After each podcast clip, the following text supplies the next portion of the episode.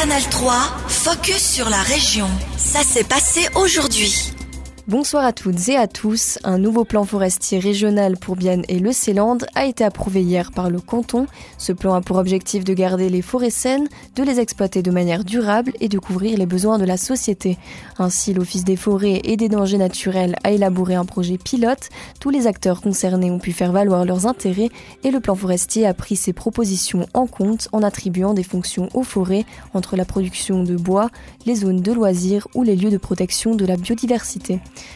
Lors de la procédure de participation publique, 622 propositions ont été faites, en particulier par des cyclistes. La chef de la division forestière du plateau a beaucoup apprécié cette mise en commun des opinions.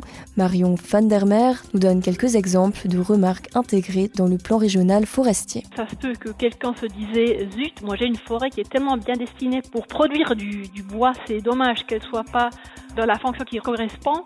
D'autres se disaient Ah là, ici, il y aurait vraiment un hotspot pour, je sais pas, une espèce de oiseau, une fleur, un arbre. Donc il nous a proposé de prendre ça en garde pour euh, la fonction de la biodiversité. Les cyclistes qui avaient peur de ne plus pouvoir entrer en forêt avec leur vélo, ce qui, ce qui sera certainement pas le cas puisque avec le plan régional on va pas changer une loi et la loi elle permet aux cyclistes de rouler sur les chemins.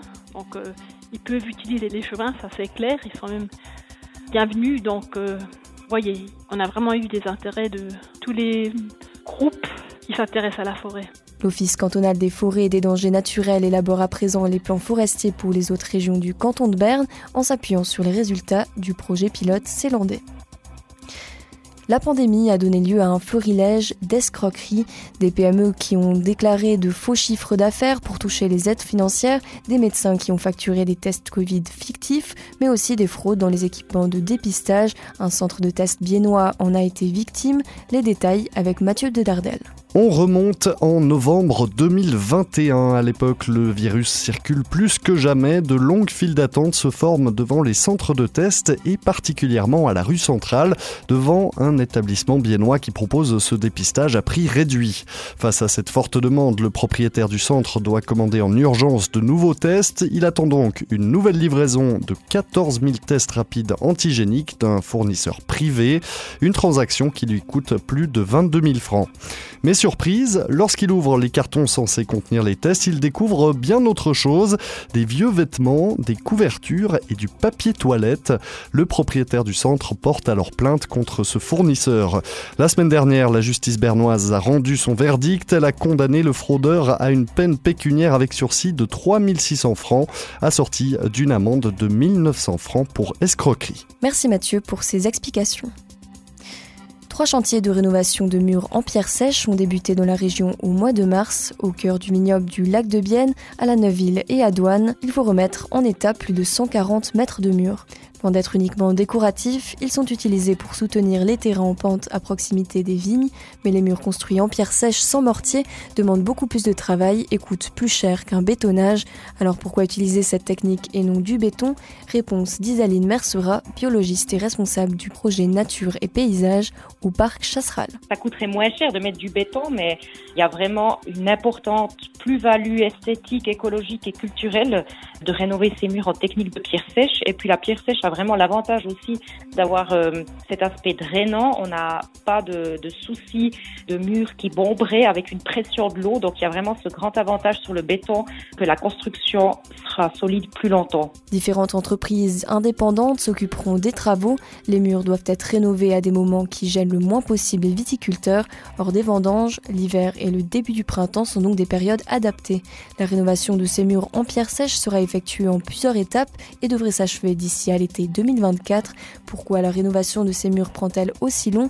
Isaline Mercera. Ça prend beaucoup de temps parce que c'est vraiment un, savoir-faire qui est fait par des muretiers, des muretiers professionnels qui vont tailler les pierres pour qu'elles s'embriquent euh, le plus possible les unes avec les autres, vu qu'il n'y a pas de ciment, tout est sec si on veut. Donc il faut qu'il y ait vraiment une, attention particulière au positionnement des pierres et puis derrière le mur, en fait, on se rend pas compte. Quand on voit un mur, il y a une, une profondeur du mur euh, qui est remplie aussi avec des cailloux. Et puis, des fois, on voit des petites pierres. Et en fait, c'est une très longue pierre qui est à l'intérieur du mur et qui assure sa stabilité. L'inventaire fédéral des paysages considère le vignoble du lac de Bienne comme l'un des paysages les plus remarquables et précieux du pays. Ce recensement a permis au parc Chasseral d'obtenir des fonds auprès du canton de Berne, de la Confédération et de différentes associations et fondations. Les ventes de vélos ont descendu la pente l'année passée. D'après la fêtière Vélo Suisse, les ventes ont chuté de 1,5% par rapport à 2021. Au total, quelques 484 000 bicyclettes neuves ont trouvé preneur sur le territoire helvétique. Pour le propriétaire du Jumping Ghost à Bienne, cette tendance s'applique aussi à la cité zélandaise, même si Bruno Graff préfère nuancer ses chiffres. Il faut peut-être regarder une chose. Il y avait le Covid et puis le Covid c'est un incroyable boost pour les vélos. Mais euh, quand on enlève une fois ces chiffres extraordinaires, on est à peu près sur le même niveau qu'au avant. Alors ça veut dire on est assez stable, on peut dire. Le responsable du magasin Bike Spirit au Landron, anciennement appelé Cycle Sudero, appuie les propos de son confrère. La pandémie avec ses restrictions de voyage a poussé la population helvétique à investir dans de nouveaux vélos. Maintenant que les Suisses peuvent voyager à nouveau normalement, leurs habitudes d'avant Covid sont de retour. Pourtant, cela ne veut pas dire que les gens de la région n'achètent plus du tout de vélos, ils ont simplement d'autres exigences. Thierry Cheny, responsable de Bike Spirit. Pour notre part, ici dans notre deux lacs, je dirais qu'il y a toujours une grande demande pour les vélos électriques, pour euh, faire des voyages autour des, des, lacs et tout ça. Et le gravel aussi maintenant, donc le, le vélo de route euh, un peu tout chemin. On commence à avoir une plus grande demande pour faire des voyages ou simplement pour euh, passer du bitume à, justement au gravier. En hiver, pendant la saison creuse, les clients profitent de faire le service ou des transformations spécifiques sur les vélos. Canal 3, focus sur la région. Aussi disponible en podcast sur Spotify et Apple Podcast.